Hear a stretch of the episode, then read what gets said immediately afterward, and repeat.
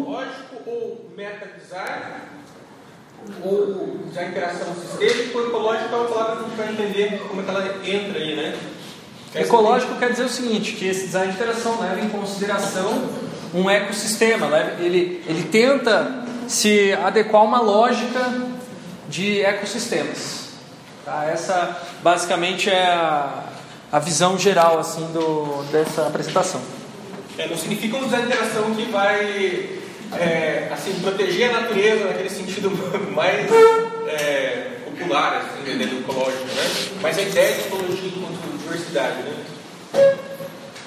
Muita gente entende design de interação como focalizado em artefatos tecnológicos. Quando pensa em design de interação, pensa em iPhone, pensa em Apple Watch, pensa em é, óculos de realidade virtual e outros dispositivos que estão na fronteira de novas maneiras de é, interagir através da tecnologia. A gente acha que é legal esse, essa abordagem, mas é insuficiente, é, é fraca, é superficial. A gente prefere dar uma perspectiva mais ampla para o design de interação, que é essa perspectiva ecológica. Então a gente não vai ver esses artefatos isoladamente. A gente não vai projetar uma interface para o Apple Watch nessa disciplina focalizada apenas no que o Apple Watch consegue fazer na mão de uma pessoa. Vai ser o Apple Watch em relação ao iPhone, em relação a, ao ambiente onde essa pessoa está, outras tecnologias que não são da Apple e pessoas também que não estão usando o Apple Watch, os tais não usuários, que também são, devem ser considerados no projeto ecológico. Então, de interação tradicionalmente, é, no, no, dia a dia, você vai encontrar como referente essa visão escrita. Mas Esse aqui é o mais comum, mais comum. Mas ele também é mais que isso, né? mais que só é, a relação de uma pessoa com o dispositivo. Uma definição que eu tenho utilizado aí desde 2015 é que design de interação é o projeto da interação entre pessoas que ocorrem por meio de tecnologias digitais e também analógicas. Então, o design de interação que a gente apresenta aqui nessa disciplina, ele, ele é bem abrangente e ele focaliza a tecnologia como meio, não como fim, não como objetivo estético. Tá? O objetivo estético é a interação. Essa interação que a gente qualifica como estética. O meio tecnológico não é tanto o nosso, nosso foco aqui. Vejo que essa definição não é o projeto da interação entre uma pessoa e um dispositivo tecnológico. É interação, interação humano-computador, que é outra disciplina que vocês viram. Não é esse o foco, não é o mesmo tipo de interação que a gente está falando. Estamos falando de interação humano-humano através do computador, ou através do smartphone, através do Apple Watch, e junto com o Apple Watch, e junto com o iPhone, e junto com tecnologias que não são digitais, como por exemplo, e junto com uma cadeira, e junto com uma sala, e junto que. E aí vai. Até porque não existe uma tecnologia digital que não tenha uma parte analógica. Um computador digital tem um teclado mecânico, que você aperta algo. Né? Você tem sempre uma, uma parte analógica do digital, por isso a gente, a gente não dá para distinguir só o que é só digital e o só analógico. Aqui uma visualização de uma rede de tecnologias e pessoas, tá? Considerando o que a gente tem dito agora de uma maneira visual. Então você tem uma pessoa que quer interagir com essa outra pessoa aqui. E ela faz isso por intermédio de uma tecnologia.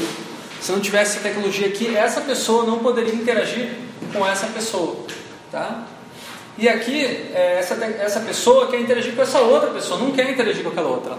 Tá? Então você tem um processo direto, essa pessoa conversa com essa diretamente, ou de alguma maneira acena, e há uma interação entre elas sem tecnologia. Mas ao mesmo tempo, essa interação que não está mediada pela tecnologia, como por exemplo quando você abre a janela e grita gol, ela está mediada pela tecnologia sim, porque a televisão está ligada e todo mundo está vendo ao vivo o jogo da seleção brasileira. Então existe uma interação analógica da, na janela, que talvez seja um dos maiores motivadores para você estar tá assistindo o jogo mediado pela tecnologia televisiva. Tá? Então isso aqui é uma rede. Se você vê rede, você vê todo o contexto onde aquela interação ocorre. É esse tipo de abordagem que a gente quer estimular vocês a fazer. Existe uma abordagem que é design centrado no usuário, que você já deve ter ouvido falar, já devem ter trabalhado inclusive com essa abordagem, imagino nas disciplinas de usabilidade, interação no computador, diz respeito à prioridade das pessoas nessas redes. Design de interação focado no usuário, centrado no usuário, você fala, o usuário tem sempre razão. Então vamos estudar quais são as características desse usuário e vamos fazer um sistema que seja o mais parecido com a maneira como essa pessoa é, como ela se relaciona. Então você projeta a tecnologia a partir das pessoas. No outro extremo oposto, tem a, a, a ignorância das pessoas. Não importa quem é o tal do usuário, o usuário vai ter que aprender, vai ter que baixar o manual, vai ter que ler as instruções, vai ter que seguir direitinho e tem que obedecer também o que o sistema diz. Se fizer errado, é culpa dele. Então esse é o chamado design centrado no sistema, ou design centrado na tecnologia, ou a maior parte do que é feito na área de computação e engenharia. Tá? A prioridade é o sistema, a prioridade é a tecnologia e as pessoas em secundário. E até porque é um argumento de, dessa abordagem de design centrado no sistema, que vem ligado à engenharia, desenvolvimento, é, é se a gente depender do usuário para trazer uma inovação, é algo novo, ele não conhece, então por que, por que a gente vai pesquisar o usuário se a gente quer propor algo novo para ele? É, eu já dizia o Henry. Se eu perguntasse aos meus clientes o que eles gostariam, eles diriam que queriam cavalos mais rápidos. Já viu essa frase? O Steve Jobs repetia essa mesma frase. Né? Ele dizia, a gente não ouve o usuário, a gente desenvolve as tecnologias e o usuário gosta tanto, que a gente é tão bom na época desenvolver tecnologias que o usuário acaba amando. O design centrado do usuário, ele vai inverter essa, essa discussão dizendo, espera lá, o que adianta uma tecnologia inovadora que ninguém consegue utilizar, não entende? A gente quer fazer tecnologias que as pessoas entendam e utilizam no seu dia a dia. Então ele evolui esse discurso, porém ainda existe mais um passo que a gente pode dar, né? que é o design descentrado, é o que a gente vai propor aqui. Não tem centro. Uma hora você está olhando para a tecnologia, outra hora você está olhando para as pessoas. Mais importante, está olhando sempre no plural, pessoas e é, tecnologias. Então essa é a abordagem da, do, design, do design de interação ecológica. Ecológico porque ele não tem um centro só. Se você for pensar na natureza, já ouviram falar, de um, um governo da natureza? Já ouviram falar uma, de uma formiguinha que vai bater assim na, porta ali da, vai perguntar para. Como é que é o nome daquela formiga rainha se ela, se ela pode fazer tal coisa? Não acontece isso. Os sistemas é, naturais, eles não são centralizados, raramente eles são centralizados. E quando há uma centralidade, é uma centralidade dinâmica ou não é, completa. É somente os seres humanos que têm essa característica de centralizar as coisas, porque talvez ele não desenvolveram capacidade de observar a natureza e de aprender como os sistemas descentrados que funcionam muito bem na natureza. O design descentrado, portanto, ele focaliza nas relações. O design descentrado também pode ser entendido como múltiplo centrado em várias coisas, né? se quiser, pode ser também, né? É, a ideia é que só que você não pode ficar só numa coisa, nem só na tecnologia, nem só no ser humano, mas a relação entre os dois em diversidade, né? Nos vários seres humanos e várias tecnologias. Isso aí se conecta, a gente está tendo uma discussão conceitual aqui, pode parecer que a gente está viajando na maionese, mas isso se conecta com uma tendência muito forte de mercado, de perfil profissional. O designer é, de interação, o especialista nessa área, ou design digital, é, design gráfico mesmo, também está passando por esse processo. É, não basta mais entregar produtos prontos para os seus clientes. Eles querem processos nos quais eles possam continuar as suas criações. Tá? Então você tem hoje um termo design thinking crescendo muito, é, e daí dá origem a um, a um, especialista que é o design thinker, é, que é uma pessoa que pensa, um designer que tem uma, uma, uma visão de longo prazo, que vê várias coisas, que vê a rede, que vê tecnologias e pessoas, em contraposição a um perfil antigo do design doer, que é um cara que fala sentado na frente do computador executando o job, é, criando as artes, os layouts. Esse tipo de perfil design né, existe, vai existir no tempo até que se automatize sistema de criação de layout. Ou você acha que as pessoas vão usar Photoshop manual o resto da vida? Já existem ferramentas muito parecidas com o Photoshop, com o Illustrator, que fazem o, traba o trabalho de auto-ilustração. Então, quem está construindo uma carreira em cima de ilustração, tome cuidado porque o seu trabalho pode acabar. Pode ser, pode ser automatizado breve. Tá? E a automatização de layouts de websites também já existe, de aplicativos também já existe. Já existe software, se você dá os requisitos, os conteúdos, ele gera um site para você e é, é, é legal. E conforme os usuários vão interagindo, ele vai mudando. A se adequando melhor aos usuários. Tá? É, vocês experimentaram um sistema desses na semana passada. É o Facebook. Facebook é um sistema adaptativo. Ele se adequa à performance dos usuários. Ainda existem pessoas gerenciando o Facebook. Não é completamente automático. Mas muitas das decisões são tomadas, e não só no Facebook, vários outros sistemas, são tomadas com base em estatísticas. Então, é, o trabalho de design está é, cada vez mais sendo um trabalho que exige um pensamento é, profundo e não simplesmente sentar e fazer. Então, ao invés de entregar produtos, entrega processos, ao invés de focalizar em usuários, focalizam-se em designers amadores. Você dá plataformas para as pessoas criarem os seus layouts, para as pessoas criarem as suas Quem teoriza isso é o nosso colega Caio Vação, com o livro Meta Design, Ferramentas Estratégicas, Ética para a Comunidade, é isso? Complexidade. Complexidade, isso aí. Desculpa, eu sou meio míope. E ele fala de quatro coisas, tá? Que é a diferença de nível de abstração, diagramas como realidade, procedimentos baseados em parâmetros e fenômenos emergentes. Estou citando aqui é, somente para vocês saberem é, para onde a gente está indo. Não vou explicar agora, porque a gente vai explicar cada um desses tópicos através de uma vivência. Tá? É importante que o Caio ele tá, ele parou para refletir, constituir né, a reflexão teórica dele, né, é, sobre como é que funciona, o que é projetar quando você não está projetando só produtos. Onde fica o design na hora que você está trabalhando com é, montar processos onde você não tem controle total sobre esses processos, que, mas que vão surgir coisas a partir deles. Ou seja, como é que, fa como é que faço para projetar sendo esse cara ali da direita? Né? Que não vai só fazer um objeto específico, mas criar plataformas que outras pessoas vão poder projetar. Isso é meta-design. Você faz o design do design. Que, lembra do meta-linguagem? Lembra dessa palavra em português? Que era quando você usava o português para falar no português? Por exemplo, vou falar agora uma frase muito longa. Isso é meta-linguagem. Eu não poderia falar sobre português. Tá? Meta design, você usar o design para fazer design.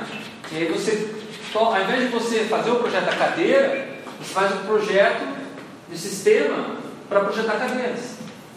Meta quer dizer isso. Você abstrai, você vai além do que é uma cadeira. Você vai além você cria, digamos assim, várias estruturas que podem gerar muitos diferentes tipos de cadeiras. Essa é uma tendência muito forte não só no Brasil, é, mas em outros países também. É um design que vai além do design. Então vamos fazer um exercício? Antes da gente entrar na, nos detalhes da teoria. É, vocês vão fazer um exercício de um livro chamado Conditional Design. Ele é um livro que aplica. Não, não abre o site não. Ainda não. Ele aplica as teorias aí do é um exemplo de meta design. Tem vários exemplos, tá? Vários tipos de abordagem. Eu não vou mostrar o livro, vocês não vão poder ver, porque primeiro vocês vão fazer o exercício, tá? Mas basicamente, conditional design é uma é, um, é, um, é uma abordagem de, de desenho criada por alguns artistas holandeses que falaram é, precisamos criar máquinas de desenhar e as pessoas serão os processadores dessas máquinas. Então vamos criar uma maneira de desenhar uma obra de arte que ela é totalmente abstrata e que ela só se manifesta no momento em que as pessoas estão fruindo essa obra. Então o que vocês estão vendo aqui, essas regras é a obra de arte que eles criaram. Mas vocês só, só vão ver, experimentar esteticamente ela quando vocês se reunirem em grupo e neste grupo vocês vão executar essas, essa, essas regras. É uma espécie de jogo, tá? Encare isso como um jogo de desenhar, em que cada pessoa tem um turno nesse jogo, tá? Vocês vão pegar uma folha de papel dessas aqui e vocês vão levar também para cada grupo uma caixinha de cola colorida. Uma folha por grupo. Uma folha por grupo, uma caixinha de cola colorida. Quantas pessoas? ah, os grupos devem ser de no máximo quatro pessoas, tá? Aí vocês vão, mas presta atenção antes de fazer os grupos. Antes de fazer os grupos. Olha lá, galera. Vocês vão seguir as ordens. Cada um tem que sempre usar a mesma cor, tá? Escolhe uma cor e usa sempre a mesma cor. Tá? Cuidado para não sujar a mão, porque cola, né? Se for sujar, tem aqui do lado, dá para lavar. Beleza? É, não se preocupem, não fiquem pensando muito, tá? Ao, fazer, ao decidir o que você vai fazer. Faça o mais rápido possível para a gente ter tempo de ver uh, as obras de arte se emergirem. Tá? O objetivo do jogo é chegar nas bordas da página, completar todas as quatro, quatro bordas da página.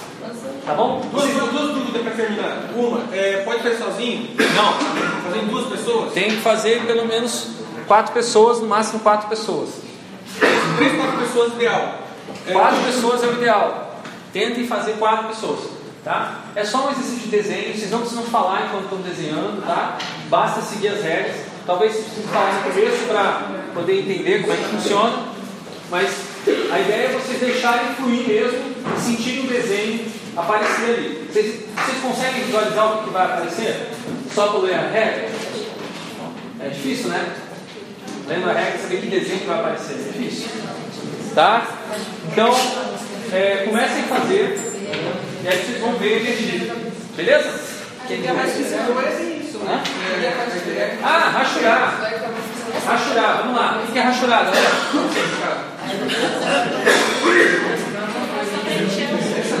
ó, aqui tem um quadrado.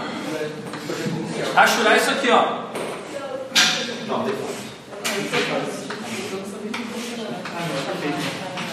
Rachurar, ó.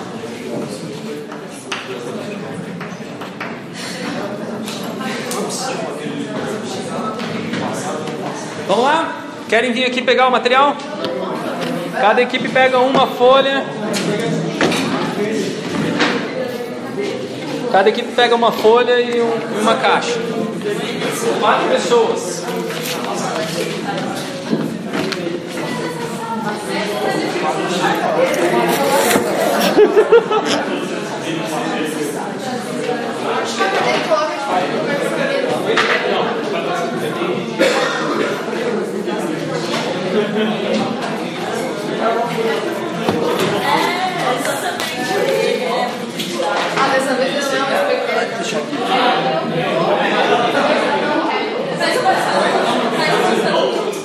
Ah, pessoal, pessoal, sentem, sentem de maneira ergonômica, hein?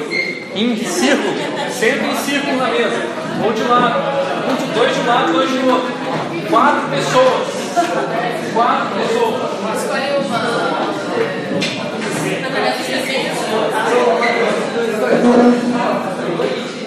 Ó, só não vale escolher o branco, hein? Só não vale usar o branco.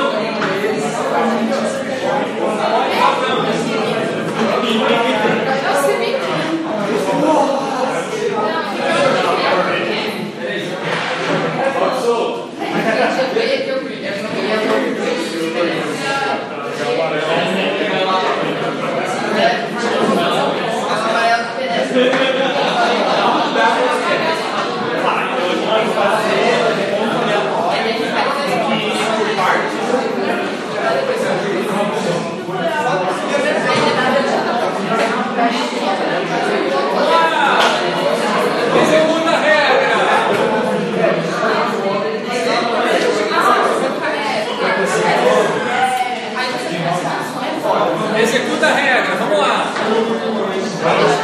É.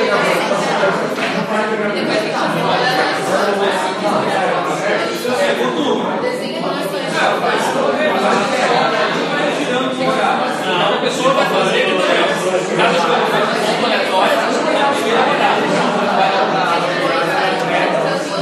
Aí desenha a linha, conecta dois pontos e coloca no ponto.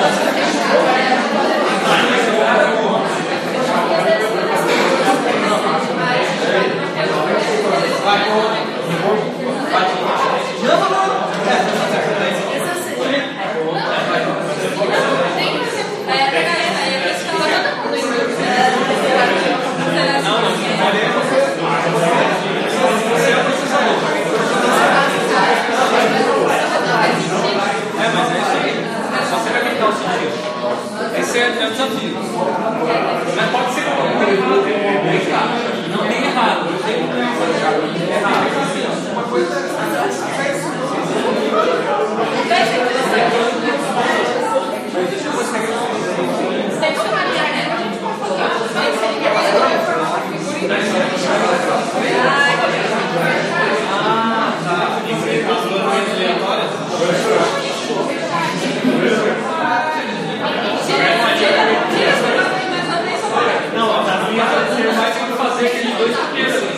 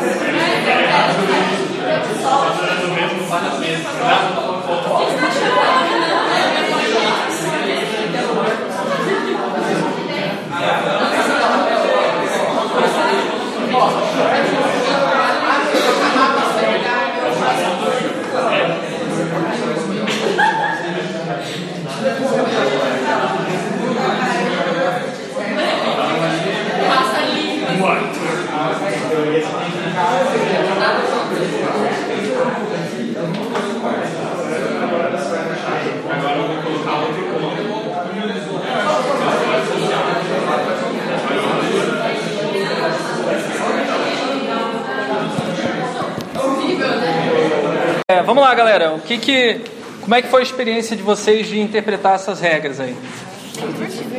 A gente jogou War. A gente jogou War, basicamente. Foi, foi, foi uma competição? Aham, quem fechava mais. Machucava mais. Ué, mas não tinha um vencedor no jogo. Mas a gente é competitiva, a gente quis que tivesse. E eu ganhei, isso queria dizer. Qual que é o seu desenho? Foi a Amanda que ganhou. Aquele lá? E como é que você disse que você ganhou?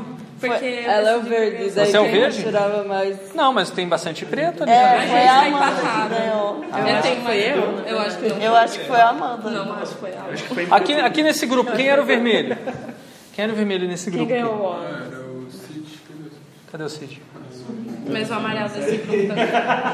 É o Cid?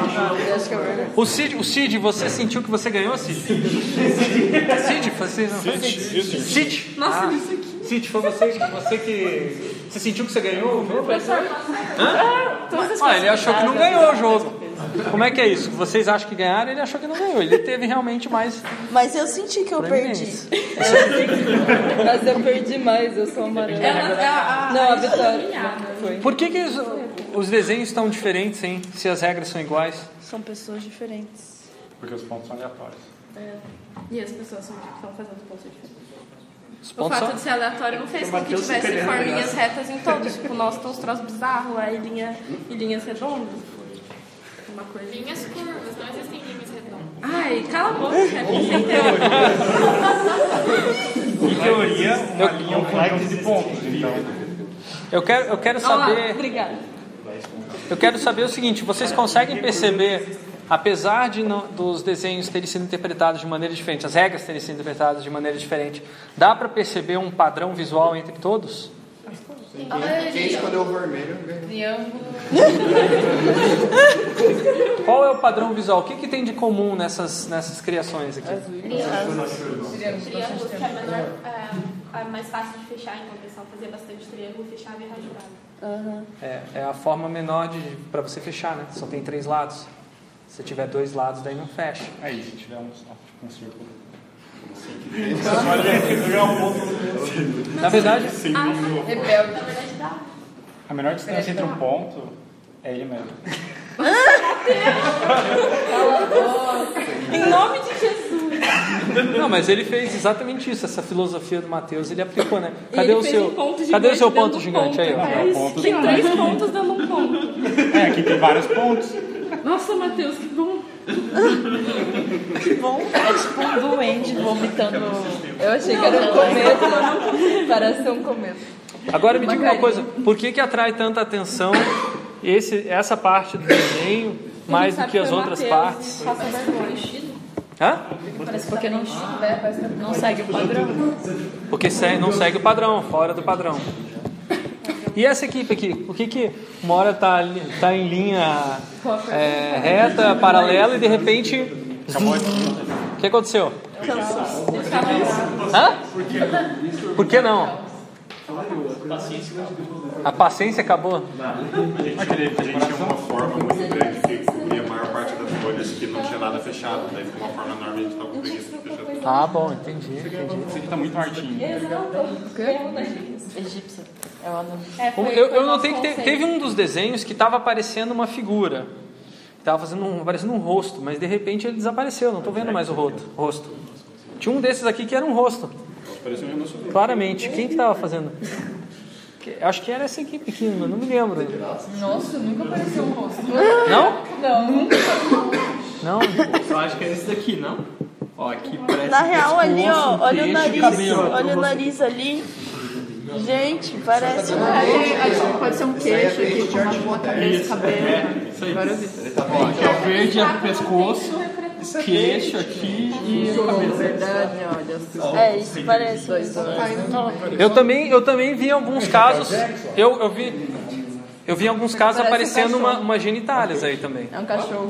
Genitálias. Onde tem, onde tem genitálias aqui no desenho? Apareceu aí? Essa beijo. Tem o formato fálico ali, Tem um formato fálico onde? na verde ali. É um formato fálico. Tem outras genitálias aí? A gente tem um coração mesmo. O que, que tem a ver?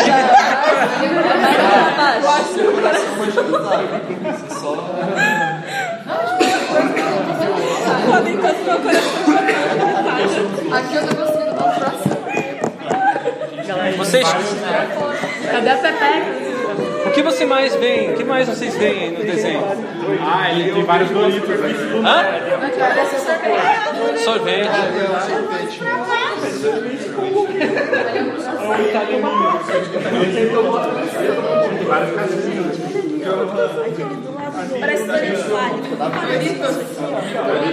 Pessoal, volta aqui, volta, volta. Pessoal, volta aqui, ó. Ó, vocês estavam discutindo, galera, vocês estavam discutindo a composição de maneira abstrata, geométrica. De repente eu falei, olha aqui, ó. Onde é que está o rosto? Todo mundo começou a ver rosto. Todo mundo começou a ver. Aí eu, aí eu resolvi sacanear, né? Falei, veja genitália. Aí o pessoal ah, tem, tem parte, parte fálica não sei o quê. O que que acontece? É, parte do processo de interpretação né, é, surge a partir da experiência que a pessoa está tendo e das, dos outros signos que estão na rede. Então, quando eu coloco uma palavra, eu estou colocando mais um símbolo na rede. Nessa rede que tem tecnologia da cola, tecnologia do papel, tem a tecnologia do, do desenhar, do jogo, e várias tecnologias embutidas aí. O resultado são variados, né? Porque essa rede, como uma- alguém falou no começo, cada pessoa é diferente. E não só cada pessoa, cada, cada cola é diferente, cada papel é diferente. Às vezes a gente consegue perceber a diferença, às vezes não. Às vezes a diferença é tão sutil que você tem que olhar com o microscópio para ver que esse papel é completamente diferente desse. Dá para entender que pa- parte do desenho, é assim, ele foi projetado pelas regras, mas boa parte pelas pessoas que estavam desenhando, né? Por isso o grupo ele condiciona, por isso a integração entre pessoa e a tecnologia, né?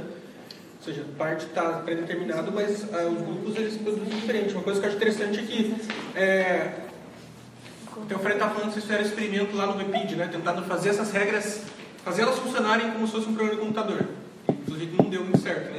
Sim. É, porque elas são, digamos, incompletas, mas o interessante é que o que faltava nas regras, pra, o fato das regras serem incompletas não impede que vocês realmente fizessem desenho e saísse algo. E que vocês, de certo modo, complementassem com regras que não eram essas. Mas alguma regra tinha que surgir para o desenho ser realizado. Porque se fosse só seguir literalmente, fazer só o que está escrito, é, cada um ia ter que fazer um ponto meio que parado, assim, né? Eu, não diz que eu fazer em turnos, não diz especificamente né, como que vai ser a sequência dessas coisas.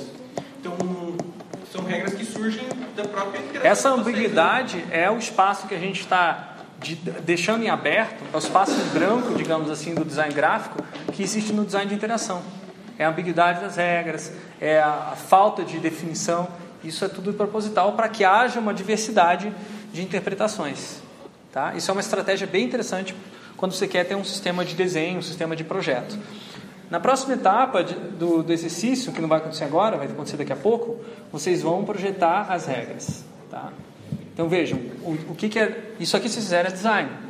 Escrever as regras é meta design. Tá? Então aqui vocês implementaram, fizeram um projeto de um layout colaborativamente, algumas pessoas puxaram para um lado, outras para o outro. Então não deu para uma pessoa só controlar o layout, mas de fato vocês construíram um layout. Né? É, agora, na próxima etapa, vocês vão tentar controlar esse layout à distância. Vocês vão só escrever as regras e não vão desenhar, vocês vão trocar com outra equipe. Então, outra equipe vai executar as regras que você vai escrever. Isso vai ser um exercício para vocês experimentarem é, design de interação, tá? Da maneira mais rápida possível, vocês já vão ter o feedback do que é um usuário usando os, as regras que você projetou para projetar outras coisas. Vamos lá? Estamos é, perto do intervalo ou não? Não, não, não ainda, né? Então vamos continuar a apresentação. Tem mais uns tópicos aí para vocês verem.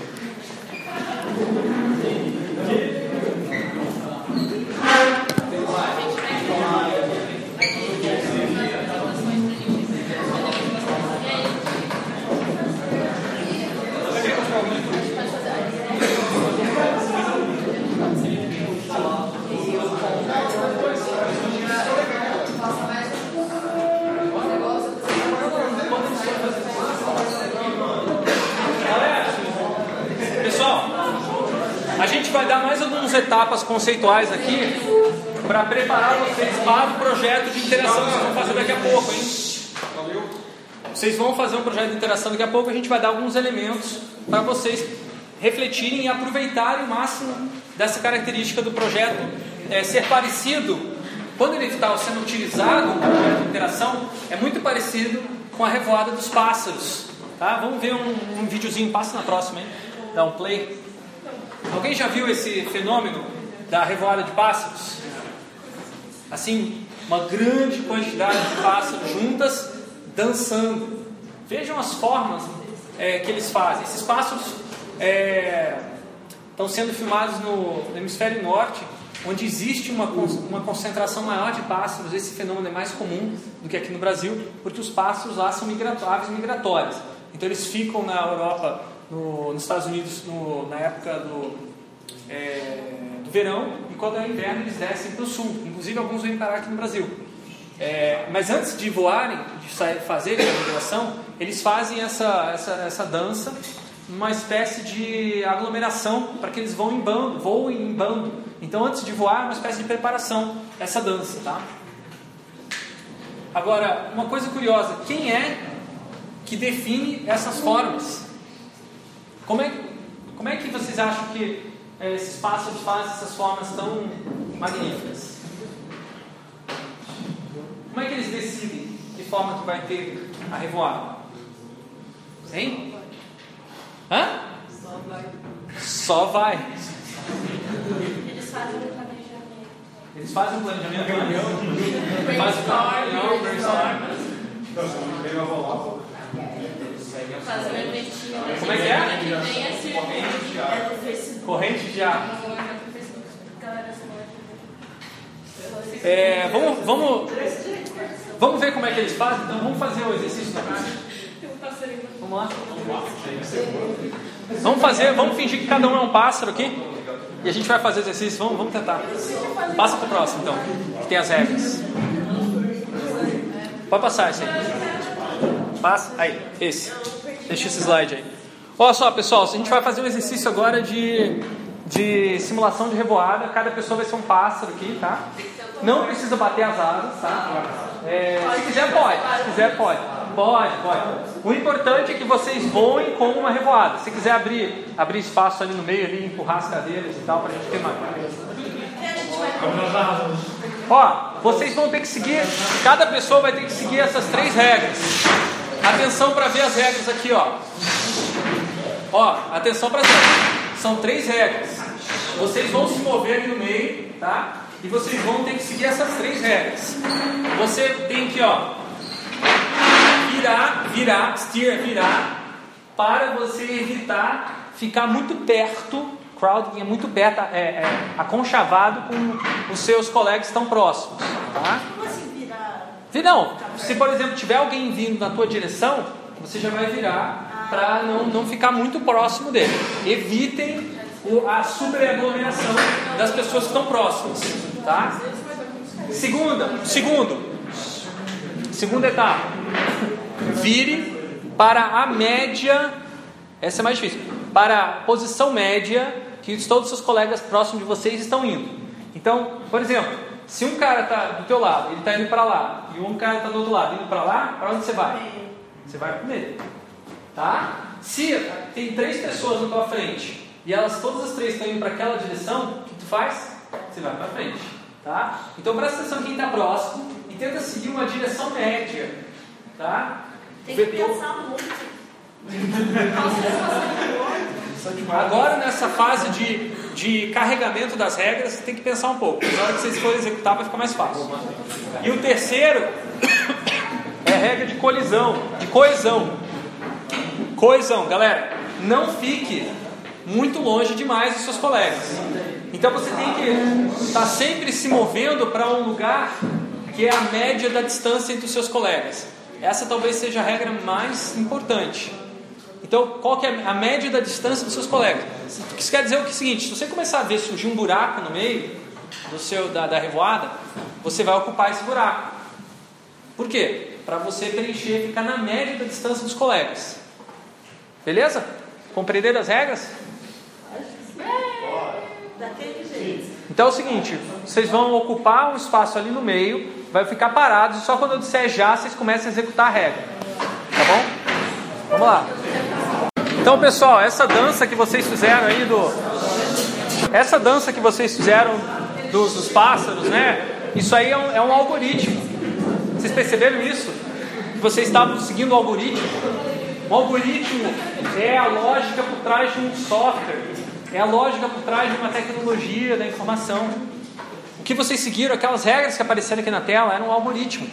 E uma pessoa que percebeu isso há muito tempo atrás, é o Craig Reynolds, ele escreveu um programa nos anos 80 que escre- descrevia como que os pássaros se moviam numa revoada, usando aquelas três regras.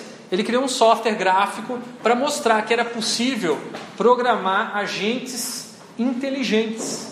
E olha só a simulação que ele fez usando é, é, esse algoritmo. Tem som? Não, não tem som não. Não tem som.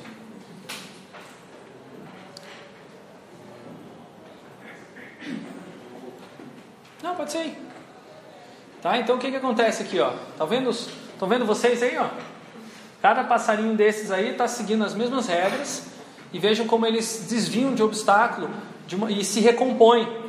Né? Vocês verem que, a, embora o obstáculo passe no meio do, da revoada, a revoada consegue se recompor e se reencontrar porque está seguindo essas regras. Ou seja, ela tem uma resiliência muito grande às adversidades.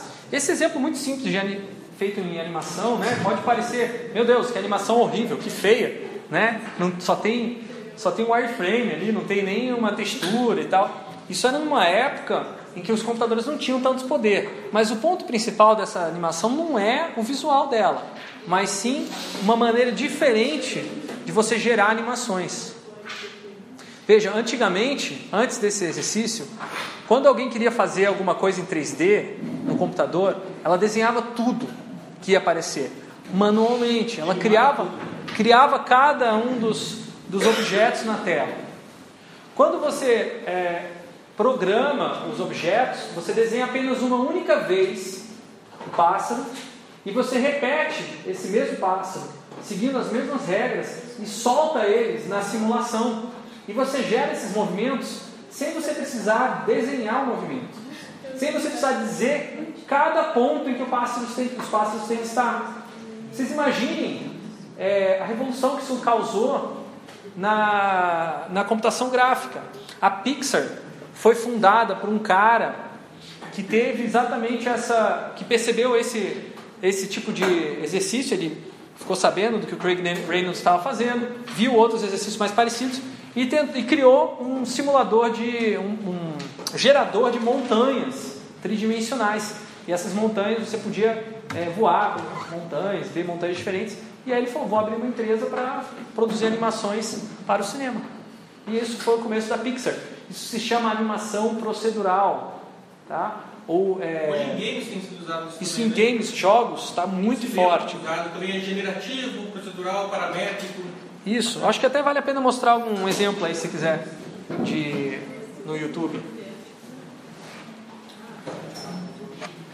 Então agora a gente já está trabalhando, fazendo uma conexão aí com a disciplina de modelagem 3D, porque é importante vocês perceberem que essas tecnologias de projeto, né, de é, meta design, meta design ele leva a novas, novos pulos, digamos assim, na, no, no desenvolvimento da própria disciplina de design, de modo geral. Você quer botar o ah, se você quiser ir de paramétrico.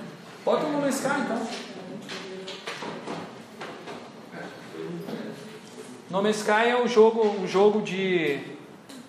É um jogo de PS4, de Steam e tal, odiado, odiado por muitos, amados por um bom, bons poucos. Eu estou entre os poucos aí que amam esse jogo.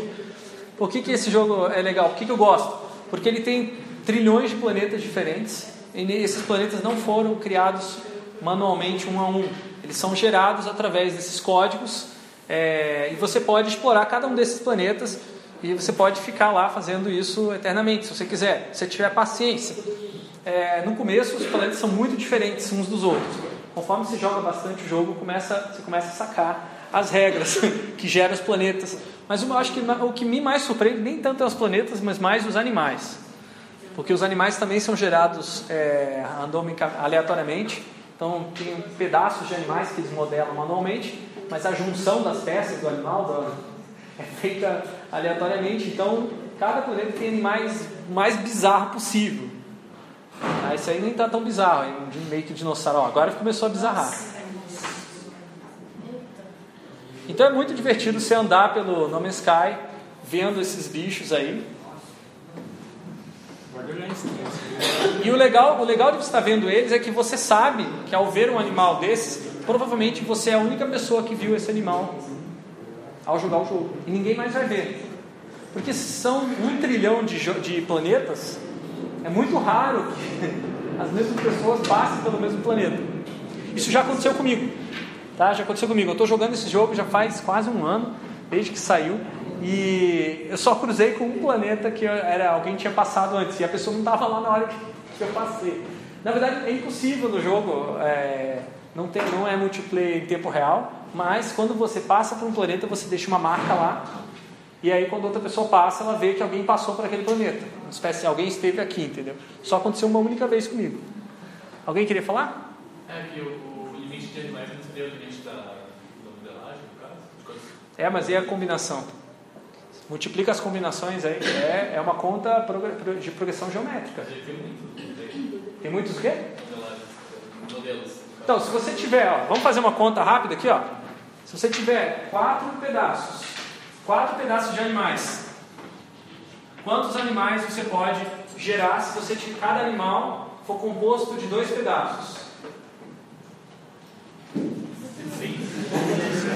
Né? Ó, você tem que fazer uma conta de, combinação, né? Eu não lembro como é que é. Mas eu acho que é mais que 16, hein? Não, é 2 espaços, é 4 vezes 4. 2 vezes 4 vezes 4, é isso? Não, é.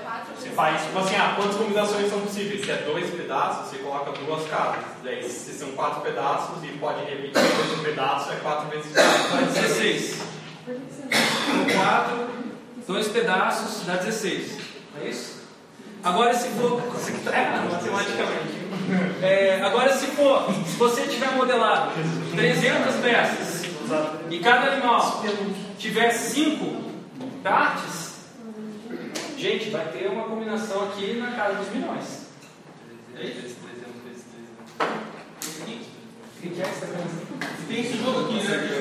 nome, Santana de Boa, é, também é um jogo desse tipo, né? Ele, eu lembro que ele, eu vi um vídeo que ele explicava como ele fez esse jogo, é, a lógica, né? Em que ele pegou e dividiu todo o cenário desse jogo né, de plataforma em umas seis partes, e essas seis partes elas tinham mais ou menos certas oito formas, então elas poderiam ter o começo e fim, para dar entrada para as outras, e daí dentro existia uma parte, também, nunca é aleatória, mas sempre aleatória também. Então ele dividiu toda a fase de cada um desses jogos, que cada vez é diferente, mas em pequenos fragmentos que se multiplicam, né? Então o jogo ele tem milhares de fases, na verdade, ele sempre vai montar a fase cada vez que você joga, mas a partir de uma lógica básica. Que acho que dá para voltar no exemplo que gente estava trabalhando, que esse exemplo aqui que estava discutindo, né? A ideia é como é que eu faço o mínimo de regras possíveis, algo complexo como a regrada dos passos. Perfeito. Esse é o ponto principal que o pesquisador estava querendo provar, que a complexidade ela emerge de regras muito simples. Então o que parece, como um cara que o cara fez, como que o, o cara do, os caras da Hello Games conseguiram criar um, um trilhão de planetas? Nossa, deve ter sido muito difícil. Não, foi muito simples. As regras são simples para gerar os planetas. Tá? A complexidade surge a partir da combinação fatorial. Passar aí? Acho que é diferente isso de fazer uma coisa aleatória, não é a mesma coisa que aleatório, não é qualquer coisa. Ele tem uma regra tá? nesse tipo de montagem. E aí o Caio Vação, ao estudar esse tipo de coisa, pensar que isso é, um, é uma questão de design, ele se, ele se pergunta, é, quem que projeta uma cidade? A cidade é um sistema muito parecido com esse que vocês acabaram de simular aqui. Só que as, as, as regras que são seguidas são um número bem maior de regras, né? Mas cada pessoa está seguindo certas regras bastante simples. No trânsito, né? Ou numa, na movimentação das pessoas num, num ambiente é, público, elas vão seguir regras muito parecidas. É muito comum também, é, vocês aqui viram de maneira explícita, né? A maneira como os pássaros se organizam. Mas os seres humanos têm a característica de, se você vê alguém andando naquela linha lá, a tendência é você andar mais ou menos na mesma linha que a pessoa andou. Eu acho que a resposta da primeira pergunta é verdadeira. Que, é, quem projeta uma cidade consegue controlar ela. Você acha isso? Sim, porque, por exemplo, em Brasília, é, era uma cidade bem opressora, se você comparar com isso. As ruas são bem largas, então na hora que você vai fazer uma manifestação, é, parece pouca gente que está ali, porque as ruas são muito largas. E a repetição dos prédios também se repetindo demais. Então, ela não está mais universitária. Assim. Existe uma tentativa de controlar, com certeza, o, o comportamento. Que é se ele determina o comportamento, se ele é, direciona o comportamento, né? condiciona, intervém. O, por exemplo, a Rua Grande ela não, está, ela não consegue fazer com que não haja é, manifestação. Certo? Ela não consegue controlar totalmente. Mas ela consegue condicionar para que a manifestação se disperse ou pareça ínfima. Né? Então, esses daqui são dois termos que a gente pegar. Né? Uma ele não determina, mas ele tem um, de consolidamento. A pergunta Na verdade, é Brasília. o quanto isso revela de controle. Na verdade, Brasília é uma cidade criada com a premissa de que é possível controlar sim. Agora, se conseguiu, se Brasília conseguiu ao longo de, desses 60 anos de existência controlar, é, muitos, muitos analistas acham que não, porque se você for ver é, a construção, principalmente a emergência das, das cidades satélite, que hoje em dia não podem mais ser chamadas assim, é, onde mora muita gente, mora muito mal, né, e que são necessárias para a manutenção das pessoas que moram dentro do avião, né, que é a, a planta de Brasília é uma planta em formato de avião. Isso não é brincadeira, é, eles fizeram de propósito uma metáfora e tal, é, porque na época era um símbolo de modernidade o avião. Fizeram em formato de avião a, a cidade. Olha, olha que, que bizarro. Né? Para quem nunca foi lá. É, então, e também. E, e é, é dividido em asas. Então não é coincidência isso aqui. Só que isso aqui, hoje, é onde mora algo como 40, 30% da população de Brasília. Existe uma população enorme morando fora da asa, que são as cidades satélites, e mesmo no meio das asas, em volta ali, tipo, houveram vários espaços ocupados ali depois do planejamento que a cidade transbordou. Né? Ou seja, o planejamento que foi feito da cidade foi insuficiente para o crescimento que ela teve. É... E é uma, mais uma prova, além de outras cidades que também tentaram fazer isso, né? cidades planejadas do zero, de que uma cidade é, não pode ser completamente controlada. Quando você tenta controlar demais uma cidade, como está acontecendo na China, a China também está entrando em cidades projetadas do zero, tem várias cidades lá, estão completamente vazias. As pessoas vão morar lá e elas não, não, querem, não gostam de morar, porque é muita regra, é muito estrito, não pode fazer nada, não pode mudar nada, então ninguém vem morar lá. Tá? Então isso é, um, é sempre um, uma linha tênue que o planejamento urbano tem que seguir, né? Mas acho interessante essa, esse questionamento, porque é, nesse ponto parece que sim, projetar dá controle. No caso, por exemplo, Brasília, o fato dela ser no centro do Brasil, longe, é, faz sentido quanto controle de acesso, né, de participação. Era longe de todas as, as cidades principais, longe de São Sim, sim. Tipo, tem aquela república, parece que se a república fosse no Rio de Janeiro, já tinha caído 500 vezes. Parece ser verdade, assim. É, tem. Fica longe de tudo. Muito, muito é, é, fácil de fazer protestos, né? No Rio de Janeiro. Tem um podcast, um podcast desse ano, do podcast que fala só disso. Aqui também é estranho, porque, por exemplo, depois que saiu o áudio lá do Temer, uma galera se reuniu para ir protestar na frente. Como é o nome daquele edifício que fica os políticos aqui? É lá, lá, pra, lá do Miller. Palácio do Açu? Acho que sim. Ou a, a Assembleia? Eu não, eu não. A Assembleia. Que fica, é a mais longe, assim. E é a mais da ponta. E lá também, tipo, é um lugar em que as pessoas podem protestar sem atrapalhar trânsito, sem ninguém ver é, tipo, afastado assim e não atrapalha a circulação da cidade. E quando você não atrapalha a circulação da cidade, você não tem. Tinha uma época que era murado aquilo visão. ali. Né? Tinham colocado, tinham fechado tudo ali, justamente para evitar os protestos. Né? Bom, mas vamos voltar para essa pergunta que é boa, né? É, esse projeto ele determina, ele controla, ele estabelece condições. Uma paredinha você não consegue entrar, mas pode tentar derrubar nem acontece com grades, né, lugares, ou por humanos, hum? etc. Né?